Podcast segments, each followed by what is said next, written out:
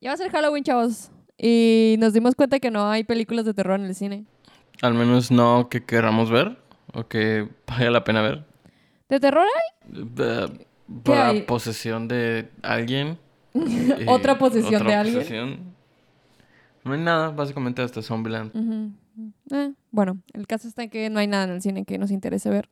Y decidimos hacer esto. Esto, esto ¿Qué, qué es esto? Ahora va a ser un podcast de autoayuda. Ese es tu otro podcast.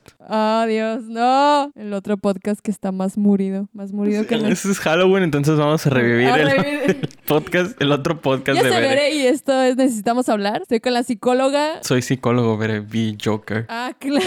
Vi Joker y luego hice una reseña. La cual pueden escuchar en Spotify, Anchor. Va- Vamos a, vamos a empezar. Héctor y yo somos super spooky. Somos, amamos Halloween. Nos gusta mucho. Eh, entonces ya tenemos como desde el mes pasado pensando en qué íbamos a hacer en Halloween y vamos a hacer una maratón de películas. Pero resulta que Héctor pues ve películas de terror y yo no. Yo en Halloween veo películas de temporada, o sea, veo películas... O sea, veo solamente como una película de terror, entre comillas.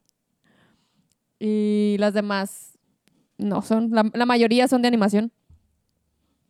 Y pues Héctor no, Héctor es bien darks. Sí, creo que el ánimo festivo no es, es un pretexto nada más Halloween como para hacer todo lo que queremos hacer el resto del año. O sea, cualquiera de estas películas de las que vamos a hablar las pude haber visto en cualquier momento antes de dormir o algo así. Sí, eh, una de ellas la veo todo el tiempo en realidad. Podemos aprovechar para todas las personas que quieren una lista de películas que no saben cómo empezar porque no les gusta el terror o no saben si ver lo que está en el cine o una película muy vieja y hay como hay tantas listas, pues quizá dar una poquita más variada desde la perspectiva de una persona que disfruta mucho las películas de terror y una persona que disfruta las películas con temas de, todo Halloween. de Halloween y que le puedan variar, pues, porque yo conozco gente que no le gustan las películas de terror en absoluto, pero le gusta la temporada de Halloween, como tú. Ay, a mí no es que no me gustan las películas de terror. Bueno, que necesita Pero, eh, algo, bajarle el nivel un poquito. E- Es que para mí Ha- Halloween es como la Navidad, ¿sabes? Entonces eh, yo en Navidad veo películas de Navidad o en su mayoría veo películas de Disney. O sea, básicamente para mí Navidad es Disney. Entonces Halloween para mí son todas estas películas con temas de Halloween y el terror lo puedo ver todo el año.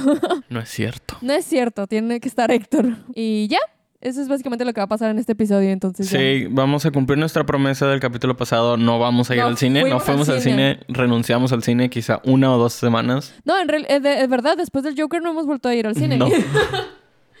Gracias, señora, gracias. Por favor, mis puntos Cinépolis lo necesitan. Vamos aunque sea a comprar nachos. Hola, yo soy Bere Yo soy Héctor. y este es ID y hoy vamos a... Hablar de nuestro top 10 de películas de Halloween. Para ver en Halloween. Side B.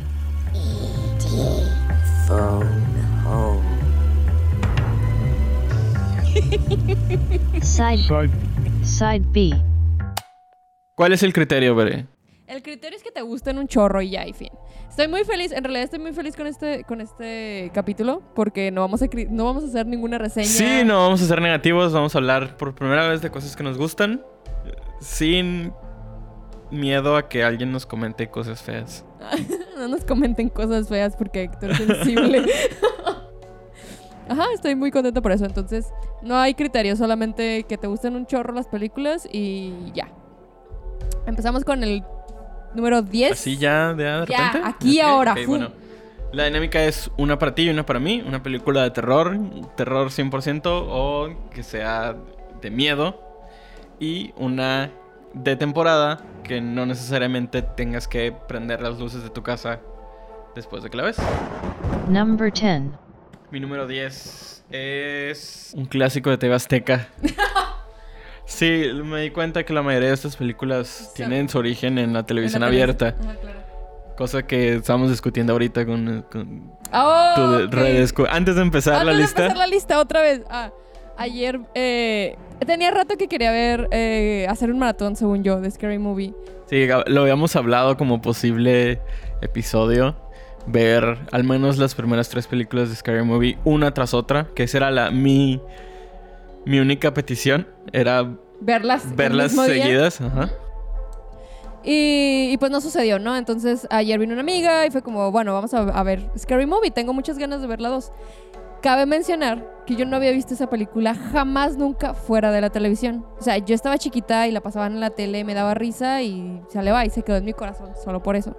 Entonces, eh, ayer que la vimos, pues obviamente en la tele censuran muchas cosas, pero cosas que yo jamás había visto porque nunca la había visto fuera de la televisión. Entonces, ahí me ven gritando en la escena del payaso que si ustedes la han visto recordarán, hay una escena donde un- uno de ellos, uno de los personajes es gay y una escena humor, humor de los 2000. humor de los 2000 y el caso que sale un pene muy grande dándole vuelta, enrollando al pobre payaso y fue muy choqueante la verdad, fue como esto nunca jamás en mi vida lo había visto, estoy muy asqueada, pero estoy intrigada de saber qué más no vi. Y ya, ya las ganas de ver un maratón de Scary Movie se me quitaron por completo. Ahora es un viaje de autodescubrimiento de saber qué más me ocultó el mundo. ¿Qué ¿Qué, más más me me, ocul- me ocultaron los sensores de Televisa y TV Azteca? O- un- una de las cosas que me ocultaron, y, y más bien mis hermanos me lo ocultaron, este, nunca he visto American Pie, porque era como, no, esto, es para- esto no es para ti. Entonces yo me quitaba y simplemente desapareció en mi vida la curiosidad siquiera verla, ajá. de verla. Entonces nunca la he visto. Totalmente, completamente en el mismo, en el mismo lugar. Bueno, entonces tu película viene de la televisión. The People Under the Stairs, es- en español o en México se llama Gente detrás de las paredes. Es de Wes Craven, de 1992. Obviamente como la vi en TV Azteca, hay elementos eh, de censura en la, parte, que yo vi, pero ya más grande cuando recordé la película y, que me gustaba al buscarla en internet y la vi y todo. Me gustó muchísimo. Es como un cuento en, en lo simple que es. Pero es como un cuento, pero llevado a temas muy oscuros. Eh, trata de un niño y una hermana que tienen una mamá enferma de cáncer y necesitan dinero para, para pagar una operación de su mamá y porque van a perder la casa. Cabe mencionar que este niño es negro y vive en un lugar muy feo de la ciudad donde rentan un edificio. Claro que sí.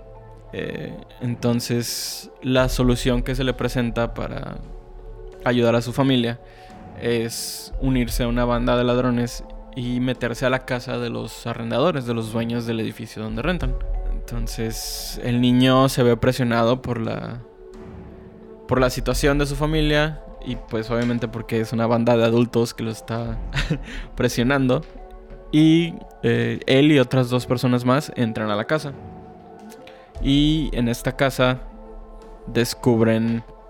No sé ¿Cómo podría explicarlo? Descubren que hay gente literalmente viviendo detrás de las paredes. Es una casa enorme. Y los dueños de la casa son una pareja que nunca. Nunca se dice explícitamente. Pero son esposos, pero también son hermanos.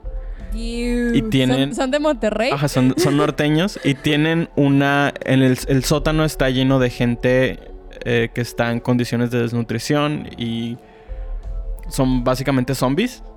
Entonces es la historia de este niño tratando de salir de esta casa en la que se queda encerrado porque hay trampas dentro de la casa, hay un Rottweiler gigante que lo está siguiendo en todo momento, hay la gente, los zombies que están en el sótano, hay un personaje en particular que se llama Cucaracha, que es uno de los niños que se mueve a través de las paredes por toda la casa.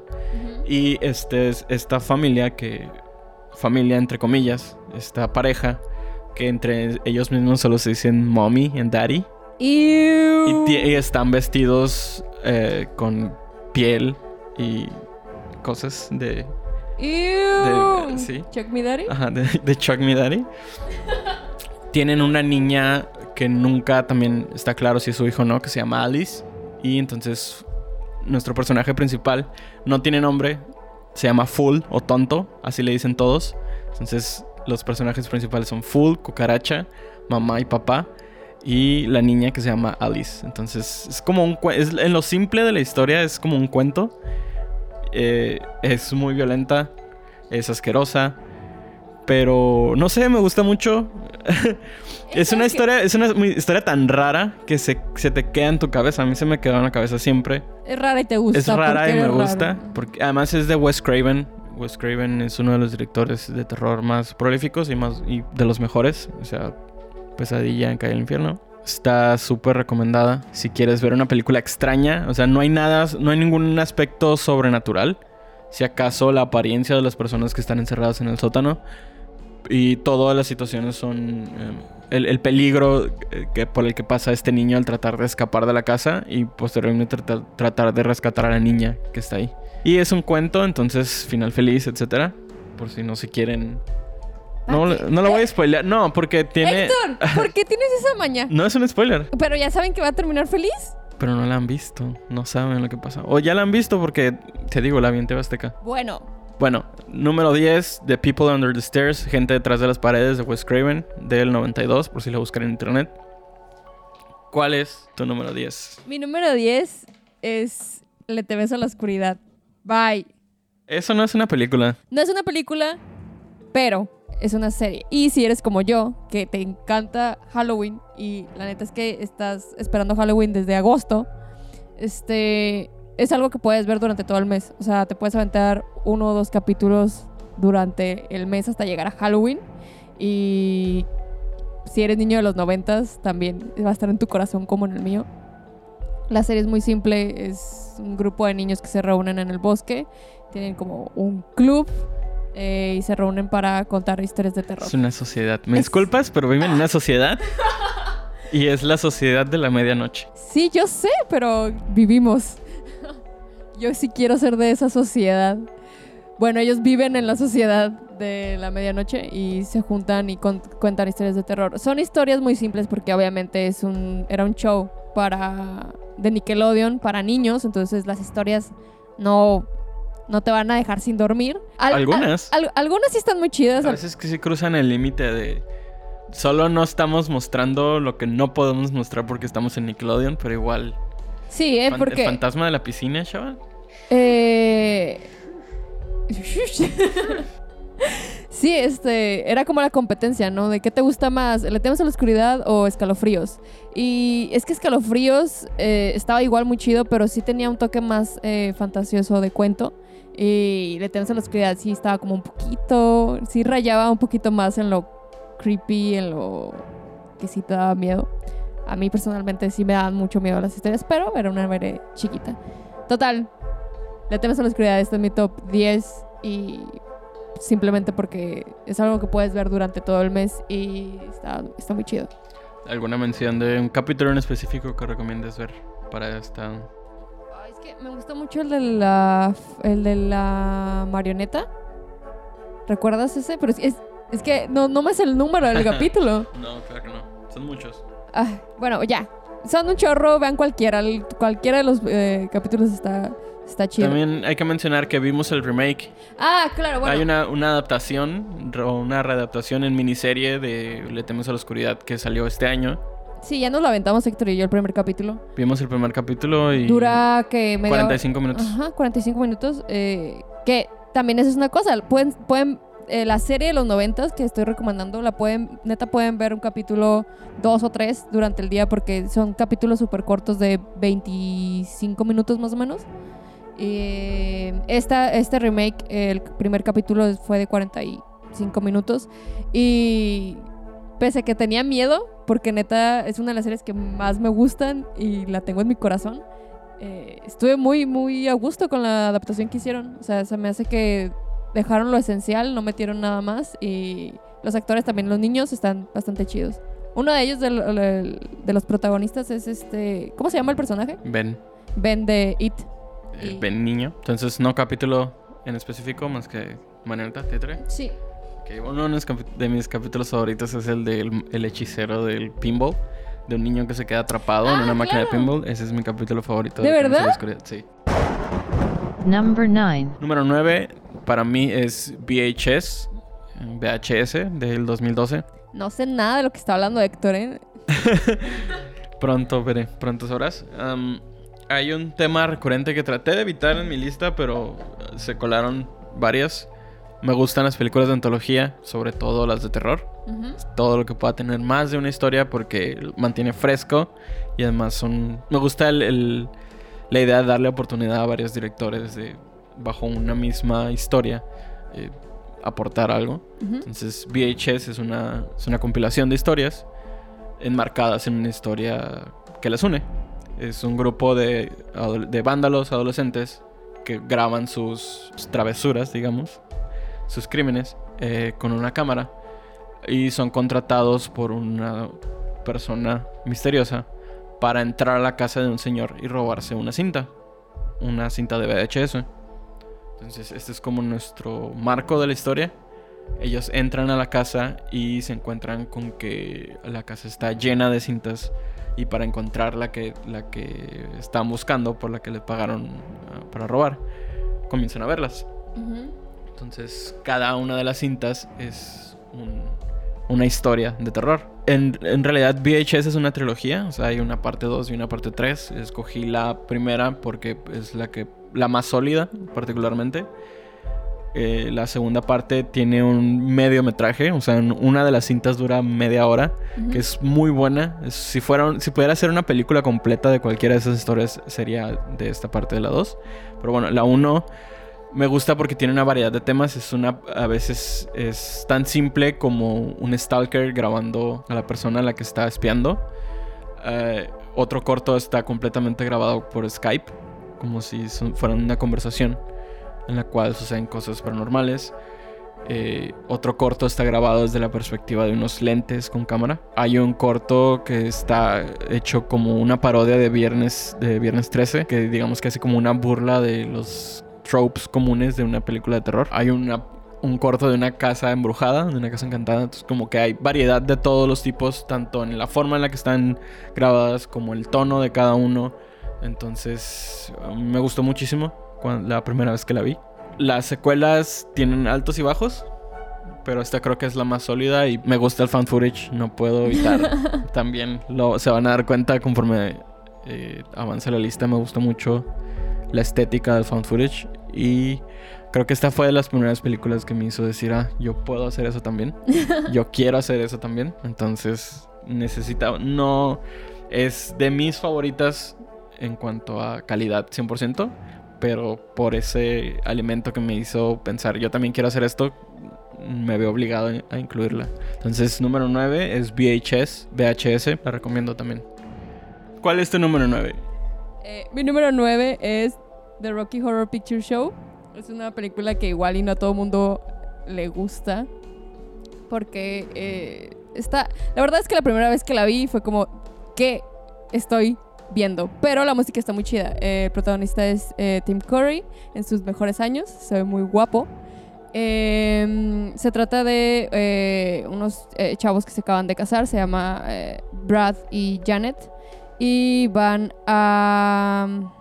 No me acuerdo dónde van, no, me acuerdo cuál es su destino, pero en el destino se les descompone el, el carro y llegan a una mansión y en esta mansión el dueño de esta mansión es el doctor Franken Frankenfurter. y tenemos números musicales que más quieren, está muy chida, la estética está chida. La verdad es que es básicamente porque es un clásico para mí, al menos verlo en Halloween.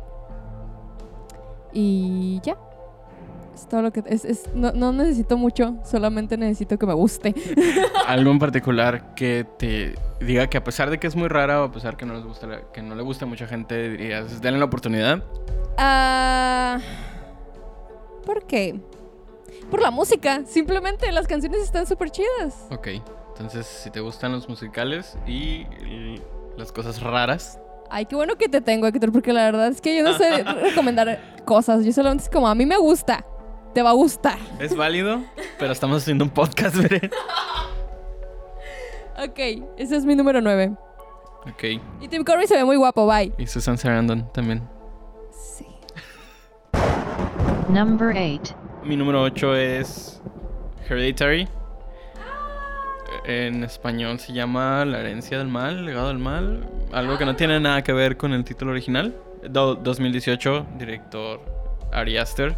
Ya hablamos de ella hace dos capítulos, entonces no sé qué tanto más puedo hablar. Está chida. Mírenla. Bere, tú como persona, Como persona que no ve- no ve muchas películas de terror, porque soy muy miedosa. Esta película me gustó muchísimo y es que no es de terror tal cual, es muy incómoda. Es, es igual que Midsommar, es incómoda, pero yo sí lo llamaré de terror. Yo creo que el aspecto sobrenatural no solo es para darle el tono, sino simplemente como referencia cuántos minutos de los últimos 30 viste. sí, Viste no, directamente. oh, me tapé los ojos, eh, tal cual. O sea, Entonces es sí. 100% una película de terror. Bueno, sí, está bien. Me tapé los ojos. Sí, el final ni siquiera lo, no lo vi, o sea, lo escuché. y con escucharlo tuve. Me gustó muchísimo porque es una buena unión de varias cosas que busco en una película, no solo una película de terror.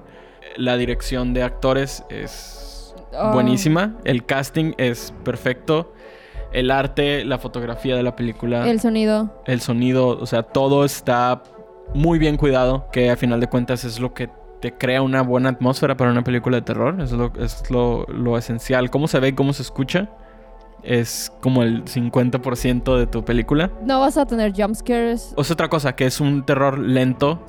Es algo que sientes que está presente durante toda la película, aunque no te esté saltando en la cara. Y en todo ahí es donde me momento. refiero que está incómoda, porque realmente te hace dar, te, te da miedo, o sea, te da miedo la situación, te da miedo lo que estás viendo. No te están gritando, no te están diciendo bu. Es realmente lo que está pasando en la, en la historia. Te, te pone nervioso, la verdad. Sí. Am, es una familia que recientemente ha perdido a la, a la abuela y están lidiando con temas eh, religiosos y asuntos. Están resolviendo la pérdida de la abuela y a través de la pérdida hay consecuencias para el resto de la familia, sobre todo para la madre, que es eh, Toni Collette, que es buenísima actuando la mejor actriz. y temas eh, familiares, pérdida, depresión, suicidio, todo envuelto en una historia de satanismo, Todo el paquetazo, imágenes religiosas. que ese es mi, ese fue, ese fue, ya fue como, bye. Ya voy a dejar de ver esta película porque para mí personalmente las imágenes religiosas me dan mucho miedo. Entonces, número 8 no está más alta porque he escuchado la, la válida eh, crítica de que es muy lenta para algunas personas o que tarda mucho para Para- meterte en el, en el, en el mood de, de la película que estás viendo. Yo no tuve ese problema par- particularmente, Ni yo. Pero, Pero- igual, es un tema válido y pues la recomiendo. Es del 2018, es reciente. Y si vieron Midsommar les va a encantar también. Ese es mi número 8, Hereditary. Mi número 8 es también un clásico y creo que por eso no lo puse más alto en mi lista. Es eh, El extraño mundo de Jack. Todo el mundo lo vio. Era, es- esa es película de televisión. Tengo que, dar, tengo que decir de qué trata porque siento que todo el mundo sabe de qué trata. Es este personaje Jack, que es el rey de- del mundo de Halloween. Y tiene curiosidad, tiene un vacío y siente que necesita algo más sale de su mundo de Halloween y encuentra la puerta hacia el mundo de la Navidad. Entra, ve los colores, ve que es muy distinto a su mundo de Halloween y decide traer, hacer Navidad en el mundo de Halloween y termina siendo Con un desastre. consecuencias desastrosas. Con conse- consecuencias muy desastrosas. ¿Por qué la pongo en mi lista? Porque uno es algo que puedes ver tanto en Navidad como en Halloween Puedes verla desde octubre hasta diciembre, todo lo que quieras. todo lo que quieras. Eh, la animación me gusta. A mí me gusta mucho el stop motion. Es un tipo de animación que le tengo mucho cariño porque de verdad creo que le ti- tienes que amar hacer, hacer stop motion para, para dedicarte a eso. Lo he hecho y la neta es que no tengo la paciencia para, para animar muñequitos. Así que te- hay tres películas de stop motion en mi lista por esa razón. ¿Alguna razón en particular, aparte del stop motion? Mira, particularmente esta, esta eh, eh, película también tiene em, canciones. Creo que me gustan los musicales. ¿Por qué creo que les va a gustar? Porque ¿quién no ha visto esta película? Continuando con la racha de películas que Vera no ha visto. Ay, ya se nos acabó el tiempo, ya se acabó el podcast, bye. Yo soy Vera, este es Albi. Number 7. Continuando con la racha de películas que Vera no ha visto y probablemente si no la presiono no las vea. Está la número 7 para mí, es Trick or Treat. Es del 2007. Y es otra película de, digamos, eh, una compilación de historias. Esta es una historia hilada a través de una sola. O sea, no es como VHS donde cada corto está aislado. Estos son varias historias, varios cuentos de terror unidos por una trama que tiene un inicio y un final. No te voy a decir que ya la he visto, pero me suena mucho.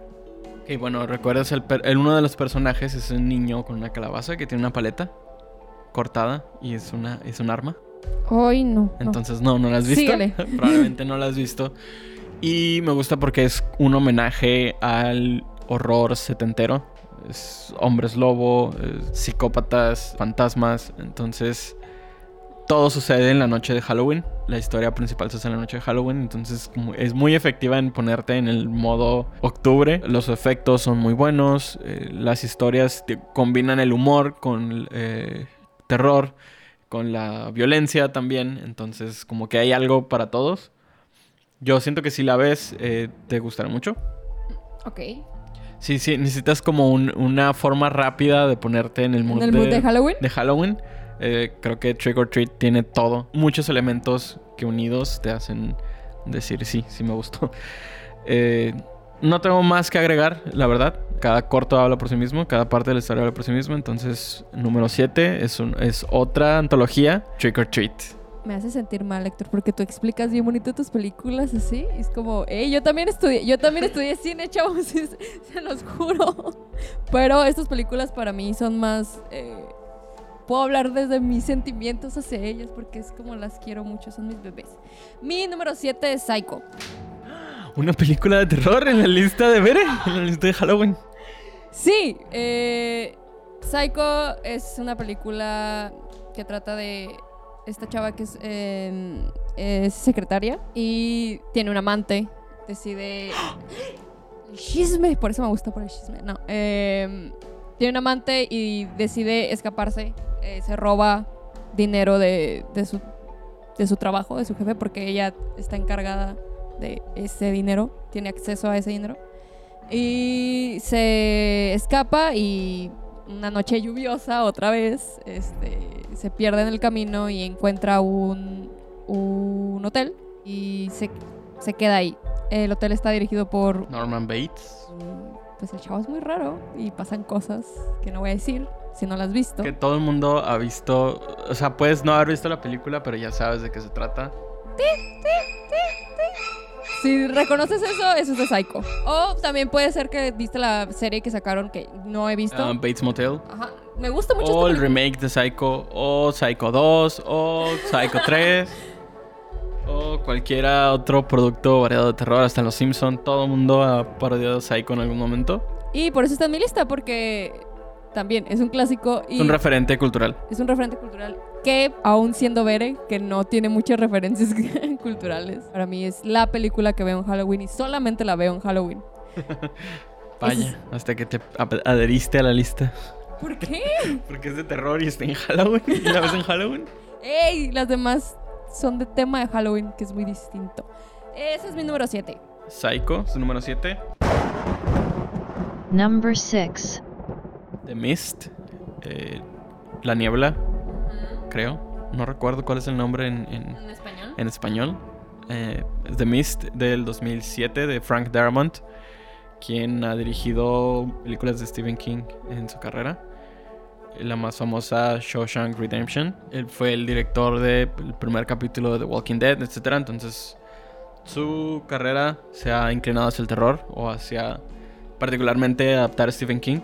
Es una de las mejores adaptaciones de Stephen King en el cine y de todas las la arrancaría casi hasta arriba.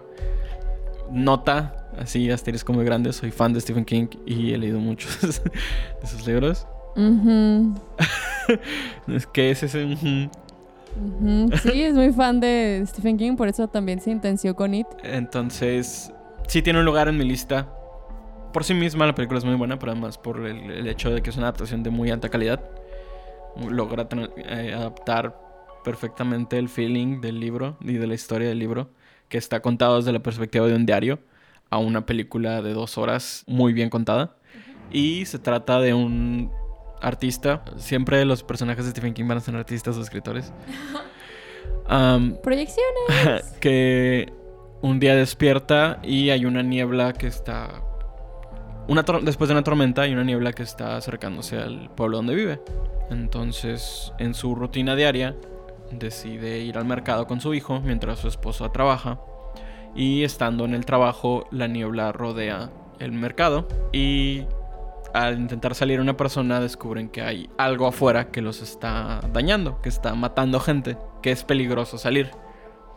Entonces la película trata de un microcosmos, una mini sociedad dentro de la de un mercado, eh, tratando de decidir qué es lo mejor, salir, quedarse adentro, averiguar qué está pasando y hay elementos eh, en juego, problemas personales, hay una mujer que es ultra religiosa, que es uno de los mejores villanos de, Ste- de Stephen King, solo es una señora que reza mucho y te hace odiarla. Tiene muchos actores de The Walking Dead. Es pre-The Walking Dead, pero tiene como el cast preensamblado. Um, es muy buena. El asterisco que tiene son los efectos especiales. Son del 2007 y son muy 2007 en cuanto a CGI. Tratan de esconderlos con la niebla, pero cuando están enfrente sí se nota un poquito que es... Que no tenían el presupuesto de... No sé. Otra película... No sé, no tiene el presupuesto de Iron Man, ¿no? Pero la historia es muy buena en cuanto a, a representar cómo funcionaría una sociedad ante, ante, ante esa situación de peligro sin explicación. Las criaturas son muy buenas y el final sobre todo es la cosa que todo el mundo ha hablado de esta película. Stephen King no es muy bueno escribiendo finales y él logró reconocer al ver la película. Dijo, se te ocurrió un mejor final que eso me pudo haber ocurrido. O sea, me- del libro a la película me quedo con la película. Es mejor de lo que yo escribí. Entonces es una buena recomendación por parte del mismo autor que creó la historia. Y ese es mi número 6, The Mist, de Frank Darabont, 2007. Asteris- otro asterisco, hay una versión en blanco y negro, que es la versión del director. No tiene nada absolutamente distinto más que es en blanco y negro y sirve mucho para ocultar los errores de los efectos especiales. Entonces, si quieren verla, véanla en blanco y negro y ya, te quitas una preocupación de encima. Bueno, mi número 6 es Monster House. Yay. Monster House es una película de animación del 2000. Ahora verás. Monster House, la casa de los sustos, se llama en español. 2006, chavo, también. Ah, animación 3D. Van a ver una pe- película de animación 3D del, del 2006 también.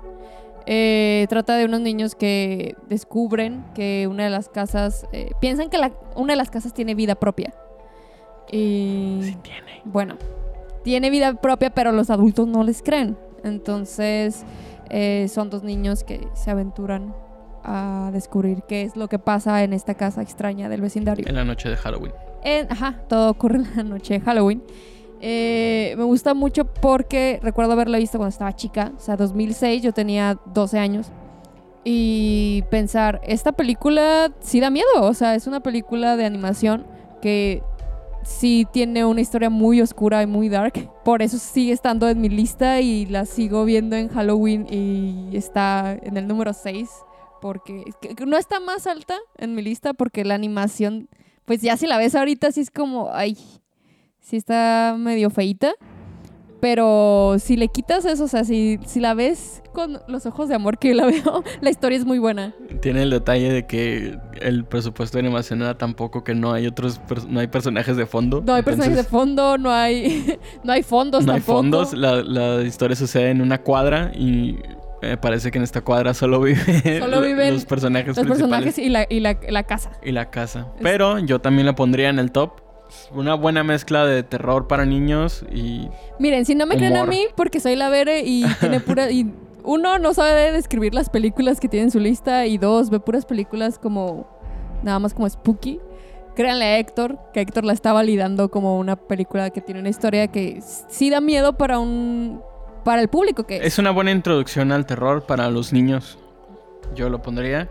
Tienes 7, 8 años, puedes ver esta película y sentir miedo y reírte del niño gordo también. Porque claramente hay un niño gordo. Este es mi número 6. Number 5. Aquí es cuando las cosas se ponen muy Héctor. Y dices, ¿de qué estás hablando, Héctor? Porque si Eh, no has pero es- escuchado de Pero las es que otras... siempre digo...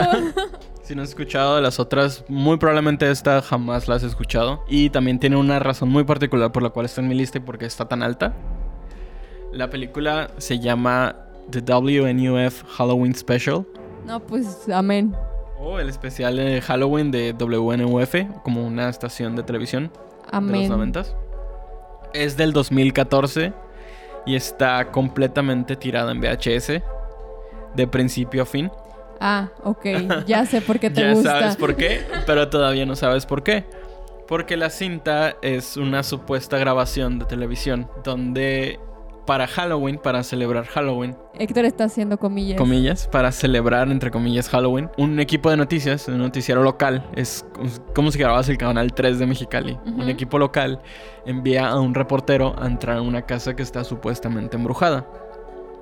Entonces, eso es una grabación de una hora y media de la televisión. De si hubieras puesto el VHS y grabado todo lo que pasa en la tele porque no te quieres perder el, programa. Entonces, el primer segmento, los primeros 20 minutos, estás viendo el noticiero del, del pueblo, eh, incluyendo comerciales. O sea, estás viendo las noticias, comerciales, noticias, comerciales. Comienza el segmento y más comerciales. Entonces, es jamás rompe la ilusión de que estás viendo algo un que está directamente algo que está directamente grabado de la tele. O sea, tiene todo el feeling de tele local y es de mis favoritas porque toda el ambiente es noventero 100% y está recreado 100%. Todo está hecho específicamente para esta película. Pues no fueron y grabaron y sacaron un comercial de la tele local de esa época, ni fueron sacaron nada más que puras referencias y todo está recreado Ujú. en ambiente. Entonces, me gusta mucho porque tiene ese elemento de homemade, de hecho en casa. Aparte de que es una, re- una recreación muy minuciosa del ambiente de la época. Y además tiene un final spooky, tiene un tercer acto donde ya entra la persona a la casa, pero es muy difícil de encontrar, uno. Es muy difícil de encontrar siquiera en internet. Dos, encontrarla con subtítulos o encontrarla en otro idioma que no sea el idioma original porque solo salió en internet. Y en, literalmente en cassettes que dejaron en, lu- en lugares. Esa es la forma de distribuir la película. Ah, sí, una, una película de Héctor. Pero, am, como ejercicio de, persona, de personas que hacen cosas audiovisuales, es muy bueno eh, ver el esfuerzo en, que se puso en la producción. No para que se viera bonito, sino para que se viera auténtico. Creo que ese es el hecho que me enamoró más de la película y porque está tan alto a pesar de que no es am, la historia perfecta de terror. Es simplemente el, el trabajo que se hizo para hacer esta película. Ok. Me la vendiste, te la compro. Dame cinco. Ah, ¿En qué número estamos? Ah, estaba. Sí, dame el 5. Pues mi número 5 es Paranorman. otra película de stop motion, eh, otra película de animación que también sucede durante la noche de Halloween y por qué la puse en mi lista y por qué está tan alta, porque cuando recién salió esta película había cosas que no me creía que fueran, o sea, que no fueran reales. O sea, hay particularmente un shot muy X de una bicicleta y es como, eso es una bicicleta de verdad. Fueron, salieron y grabaron una bicicleta de verdad. Y no, o sea, la verdad es que Laika, la productora Laika, tiene neta los mejores escenarios, los mejores animadores, porque simplemente por la calidad, la experiencia de ver esta película es muy buena. La película se trata de Norman, que es un niño que nace con un don de ver gente muerta, ve fantasmas, habla con su abuela muerta que vive todavía en su casa. Y el pueblo está maldecido por una bruja, que la noche de Halloween esta maldición surge y eh, hay zombies, o sea, los muertos, que son los fundadores del, del pueblo, eh, se vuelven zombies y pues quieren comerse a la gente y ya. De eso se trata Paranorman. Pero eh, la historia es muy entretenida, sigue siendo una historia para niños, pero particularmente yo la tengo en mi lista porque los colores están muy chidos, la animación está muy, muy, muy chida y, y aparte es una tradición para mí y mi sobrino verla en, en Halloween, porque a mi sobrino le gusta mucho stop- el- hacer stop motion y esta fue como su película. Esta fue la, esta fue la película que si a ti fue VHS, el decir quiero hacer esto, para él fue Paranorman. y ya, ese es mi número 5. Es todo, lo que es todo lo que tengo que decir. Héctor, deberías de hacer las cosas más cortas. Dijimos que este, este podcast iba a ser muy corto y mira. No, no va a ser más corto, pero va a ser más fácil de editar. Veré del futuro. Escúchame bien, veré del futuro. Claro que no va a ser más fácil de editar. No voy a quitar la mitad de tus descripciones de películas. Pues no. Va a ser largo, pero va a ser más fácil. No hay que discutir mientras estamos grabando, sí, por favor. Number 4. Número 4, una película que Bere ya ha visto. ¿Cuál? Eh, The Blair Witch Project. El proyecto de la bruja de Blair. Sí. Nos sorprenden, la vi hace como un mes. Porque planeábamos hacer un capítulo sobre. aniversario por el de- aniversario, los 20 años de la película. Ujú. Entonces planeamos hacer un capítulo al respecto, pero no funcionó por X motivos. No nos gustó Actividad Paranormal. es que pasó actividad paranormal justo después y fue como, ay, chale, guacala. Ah, igual, referente cultural, eh, mil veces parodiado hasta por Scooby-Doo. Todo el mundo conoce la historia. Y si no la conocen, no sé qué están haciendo, escuchando ya el número 5 y no... Hasta yo ya la vi, chavos. Sí, hasta Bere ya la vio, les debería, les debería dar vergüenza realmente. Hay una historia de eh, unos jóvenes universitarios que entran a un bosque a hacer un documental sobre una supuesta bruja que vive en el Es pueblo. una leyenda urbana. Una leyenda urbana de una bruja que vive en el, eh, en el bosque de la ciudad donde viven. Y se pierden y todo está contado desde la perspectiva de las cintas y el filme que ellos llevan para grabar. El aspecto más importante de esta película es el marketing que se, que se hizo alrededor y la forma en la que te la vendieron, donde hasta el día que salió en el cine la gente creía que era real, que era una historia real.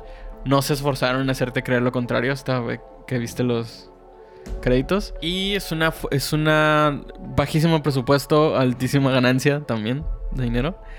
Y es una- un muy buen ejemplo de cómo hacer más con menos. Creo que no hay absolutamente ningún elemento que no pudiste haber hecho tú en tu patio con una cámara de VHS. Sin embargo, la forma en la que es narrada y contada, la precisión de la, de la construcción de la película es muy buena y lo hace muy efectiva en el 99 y en el 2019. Si no, pregúntenle a ver. Sí, me dio miedo.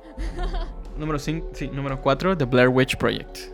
Mi número 4 es Casper, la película de los noventas, eh, protagonizada por mi amor, mi vida, Cristina Ricci. Pues nada, es una adaptación de la historia de eh, Gasparín, el fantasma amigable. Cristina Ricci, que su, eh, su personaje es Kat, eh, su papá es un psicólogo, pero es un psicólogo de fantasmas porque está en búsqueda de contactarse con su esposa muerta. Ah, y por otro lado está Casper, que vive con sus tíos, no tiene amigos. Es la misma historia de siempre que conocemos de, del fantasma amigable. La mansión donde vive es heredada ah, por la antagonista que no recuerdo el nombre. Y ya, esta antagonista contrata al papá de Kat para que saque a los fantasmas de la casa y Casper se enamora de Kat. ¿Quién no se va a enamorar de Kat? Yo me enamoré de Kat. Y ya, es esta historia. Me gusta mucho porque ya que estuve grande, me di cuenta de la calidad del diseño de producción de esa película. Los escenarios están pasadísimos de lanza. Casi todo sucede por adentro de la casa. Y estamos hablando que construyeron una mansión de cero. Eh, creo que por eso vale mucho la pena. Y ya, es una película que también el, el gran final de la, de la película sucede la noche de Halloween. Ese es mi número 4. Héctor se está riendo de mí. No, solo una vez, jamás había escuchado a alguien hablar con tanto amor de Casper. Number 3. Mi número 3. Mi número 3. Otra película de Found Footage. La tercera de la lista, por si Qué están raro. contando. Qué raro. Lo mío es stop motion, lo tuyo Ajá, es... es Found Footage. Es Rec, del 2007, una película española, de la cual me enamoré instantáneamente la primera vez que la vi.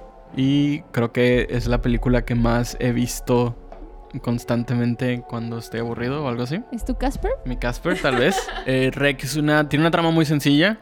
Una reportera está documentando la vida de noche de unos bomberos y parte del trabajo es acompañarlos a, una, a cualquier llamada que tengan.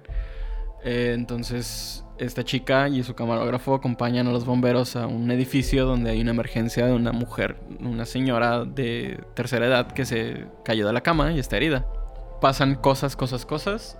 El edificio está encerrado en cuarentena y hay una infestación de zombies. Una infección que está convirtiendo a los residentes del edificio en zombies. Entonces, en- a través, en el transcurso de la película van perdiendo terreno o digamos, tienen que ir subiendo hacia, hacia la azotea para escapar de la infestación de zombies. Y es muy buena. Es, te digo, fan footage. Todo es cámara en mano. Hay gente que se marea viendo la película. Nunca me ha sucedido. El guion es muy, es muy preciso. Entonces no hay, no hay nada, ningún diálogo desperdiciado. La historia tiene un principio y un fin. Lo cual me conflictúa porque hay tres películas más de Rec. Y yo digo que esta hubiera sido la única y hubiera sido perfecto todo. Ah, los efectos son muy buenos. eh, la tensión que se crea a través de la misma cámara y el edificio oscuras es... No necesitas nada más. Y el diseño de, de los personajes y criaturas eh, también es muy, muy, muy, muy bueno. Y no conozco a una película, una persona que haya visto esta película sin haberse asustado en algún momento. O sea, desde los más hardcores de terror hasta las personas que no ven películas de terror como tú, todos en algún momento han dicho nope al ver esta película. Y tiene un lugar muy cercano a mi corazón por eso, porque desde la primera vez que la vi quería volverla a ver inmediatamente cuando se terminó. Sí, ¿eh? Porque eh, cuando estábamos ideando hacer este podcast, recuerdo que nuestro, uno de nuestros planes era comenzar con películas, puras películas de terror, porque somos Héctor y Bere. Porque en realidad no hemos hecho otra cosa más que ver películas de terror. Y recuerdo que un amigo me dijo, o sea, un amigo que le gustan mucho las películas de terror y es súper fan, eh, le mencioné Rec y fue como, ay, igual y Rec sí te va a asustar. Y yo, oye, o sea, que otra persona que aparte de ti, que neta les gustan mucho las películas de terror, me diga que Rec es un algo, la neta es que no la he visto y ya no me dan ganas de verla. Am, ¿qué, este, ¿Qué número estamos? Número 3. Ok. Mi número 3 es Los Locos Adams. Fin, no necesito decir nada más. Es una adaptación noventera de la serie y de la tira cómica de los 30 de la serie de televisión de los 60 y Gracias, Héctor, por explicarlo mejor que yo. Yo nada más les voy a decir que está bien chida. Está chistosa. Sale otra vez de Cristina Ricci. Es Merlina. Eh, particularmente me gusta muchísimo más la, la 2. Adams Family Values, la cual acabamos de ver hace dos días, tres Sí. días. Sí. Pues es, es una comedia. Es una comedia. Es comedia darks. Sí, es, es muy oscura, la verdad, no recordaba. Es muy oscura. me Esta gusta vez que la vimos era como, wow, se salieron con la suya, en- con ese chiste. en- Es, O sea, para empezar, los niños están tratando de matar al bebé toda la película. es que ese es mi tipo de humor. Sí. Es completamente mi tipo de humor. Y si tú eres como yo. Es un igual otro clásico de Televisa y de TV Azteca. Exactamente. Y aparte el cast es muy bueno. Christina Ricci, está um, Angelica Houston, es Morticia. ah, el Doc de, de Volver al Volver Futuro. es el tío Lucas. El diseño de producción de la película es muy bueno. es muy todo. también, la casa está muy chida. Los efectos para esa época. Sí, la, la verdad es que para esa época están muy, muy padres. Y ya, no, no, no hay más que decir. También lo- el vestuario está muy chido. Si necesitas más razones, no creo que necesite dar más razones por las cuales tengas que ver los Adams, son los Adams. Bye. Number 2. Particularmente esta película. No sabía si poner el número 2. No sabía si ponerla en la lista en lo absoluto. Porque uno de mis criterios personales es. No vas a poner la película que todo el mundo conoce. No vas a poner Halloween. No vas a decir eh, Viernes 13. No vas a decir Pesadilla en la calle Elm Street. Todo eso, ¿no? Sin embargo, creo que es una película lo suficientemente importante para mí como para incluirla en la lista. Entonces, número 2 es eh, La Masacre de Texas, la versión original de 1974. ¿5? No me acuerdo. Texas Chainsaw Massacre de Toby Hooper. Unos hermanos y sus amigos, una pareja de hermanos y sus amigos eh, van a viajan a, revisar eh, porque se enteran de que la tumba de su abuelo fue profanada.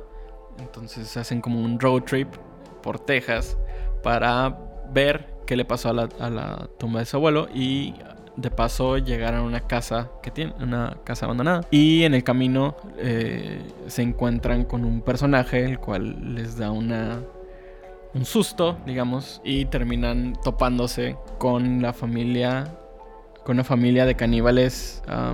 el caso es que para la época, para la época es una de las películas más violentas y sangrientas que se pudieron haber encontrado en los 70s.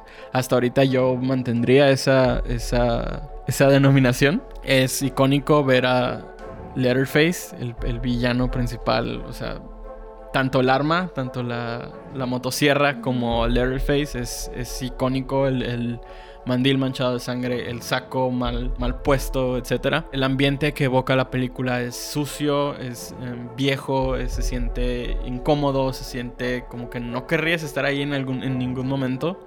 Se siente como algo que no deberías estar viendo. Tiene un lugar muy especial en mi lista, por eso está casi hasta arriba. En tu corazón. Yo vi la, pero la adaptación de los 2000 es... ¿La de 2006? Ajá.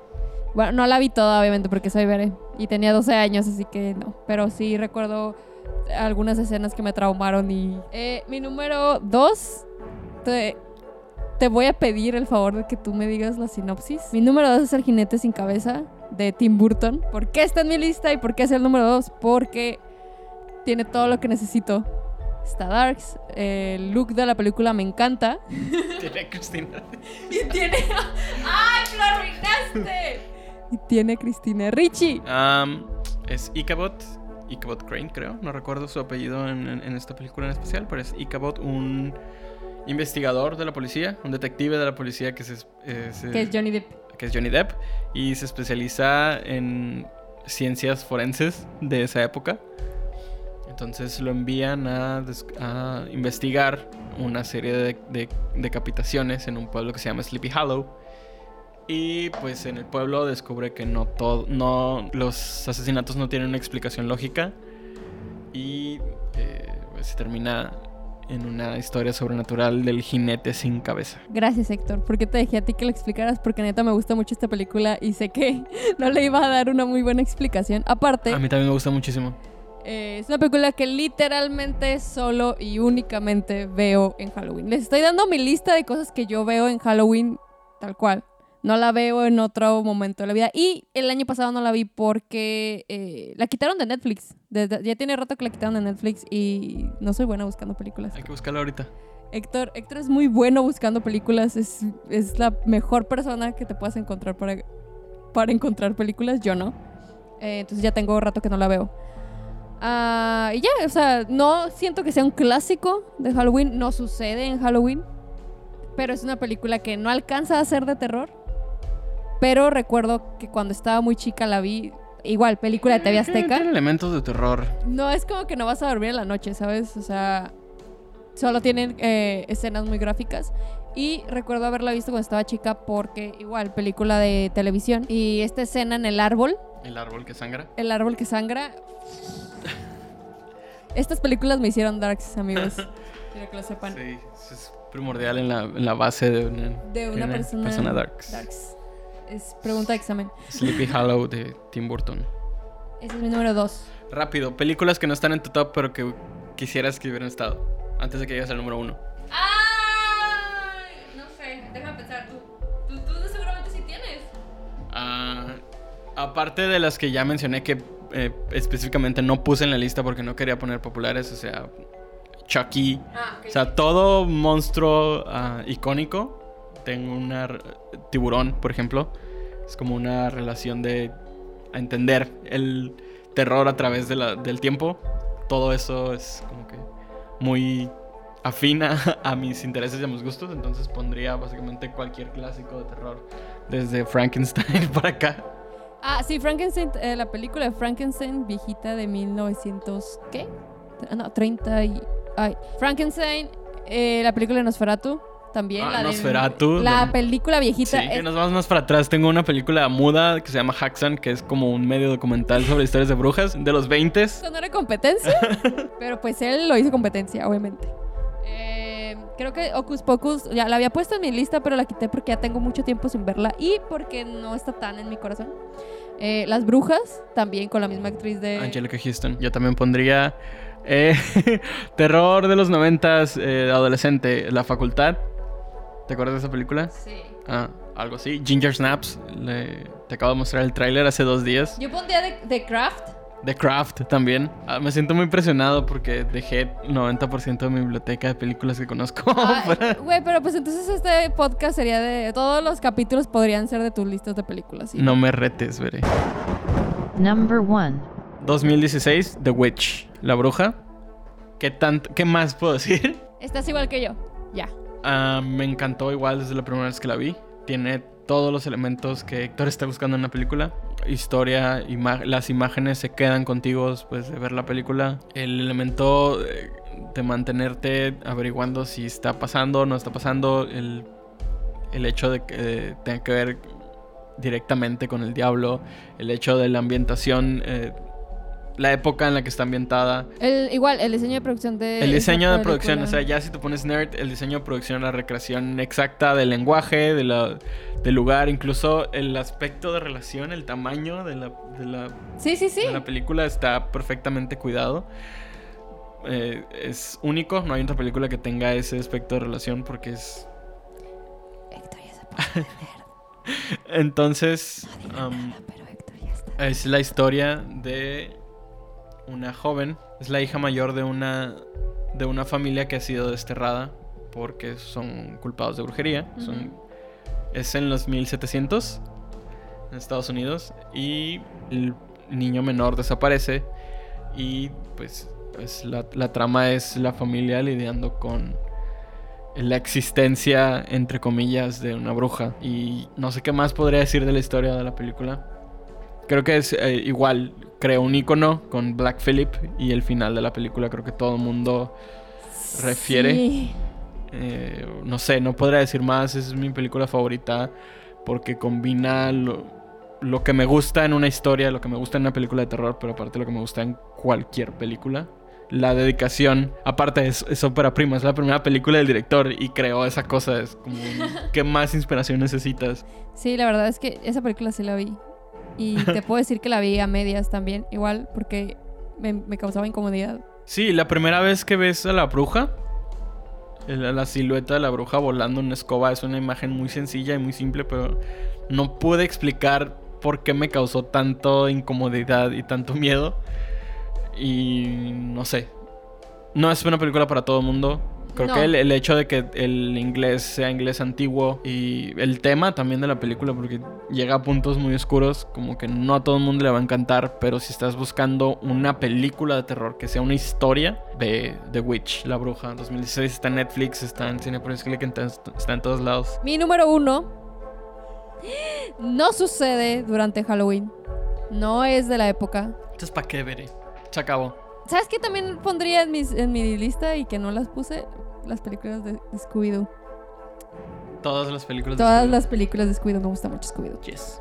Ah, Coraline es mi número uno. ¿Por qué Coraline es mi número uno? Otra vez una película de animación. Una película de animación stop motion. Fue la primera película de Laika.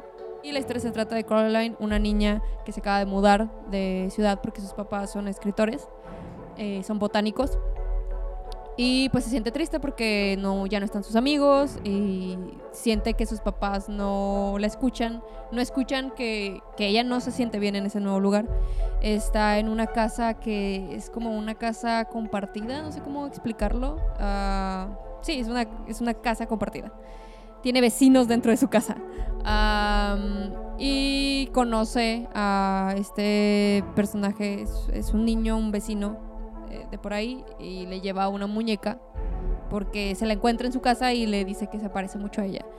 Eh, resulta que en su casa hay una puerta mágica eh, que la lleva a un mundo alterno con una mamá alterna y un papá alterno que básicamente son el opuesto a sus papás. eh, Tienen ojitos de botón. tienen ojos de botones. Es Su otra mamá y su otro papá, que son exactamente lo que ella quiere. O sea, que sus papás la escuchen, que sus papás la consientan, etcétera, etcétera. Y pues es, es toda esta aventura de eh, Coraline entre estos dos mundos y dándose cuenta que la otra mamá es una bruja que en realidad su deseo es que mantenerla a ella en su en su mundo. Porque está en mi número uno porque es otra vez una película que cuando la vi mm, uno aparte de que me, mm, me impresionó mucho eh, los escenarios y la animación y eh, todo lo relacionado con el stop motion, una técnica que me gusta, que ya he dejado claro que me gusta, es porque es una historia que igual eh, no es para niños. Definitivamente. Es una película que ahora sí Que te dice y animado no es igual a para niños. no es igual a para niños. De hecho, creo que hubo un conflicto cuando recién salió la película en cines, que era como que los niños salían muy asustados. O sea, es- una película que de verdad no recomiendo que vean los niños hasta que no tengan igual unos 12 años, eh, porque si son menores igual sí, sí se van a quedar como medio traumaditos un rato con la película. Eh, ya hice el experimento. Mi sobrino no podía ver esa película. Y hasta la fecha no le gusta verla. Es, es esa película que, el- que dijo no de muy chico y a la fecha es como no.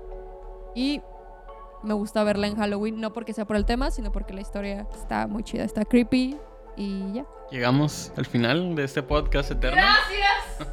Gracias. No hablamos de una, hablamos de 20 películas. Tienen 20 películas para ver en Halloween, 10 de terror porque Héctor, 10 10 spooky de la época. de la época, animación, comedia. Soy muy versátil. Entonces, pues nada, que disfruten Halloween. Que Sí. disfruten. Espero este podcast les llegue lo suficientemente. ah, con la suficiente anticipación para que alcancen a buscar lo que hay en la lista. Pues si no te hubieras tardado tanto en tus descripciones, tal vez sí, pero como yo lo voy a editar. Mm, Está bien, si quieres ya no hablo y ya. No hacemos el podcast. Ok.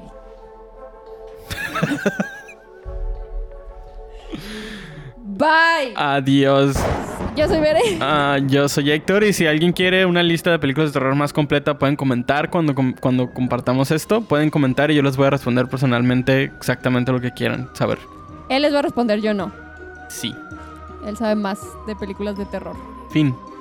¿Quién soy- eres? Ajá, yo soy Bere. Yo soy Héctor. Y este es Edby y nos pueden encontrar en Facebook y en Instagram como SideB Podcast. Y nos pueden escuchar en Anchor, en Spotify, en Apple Podcast y en YouTube.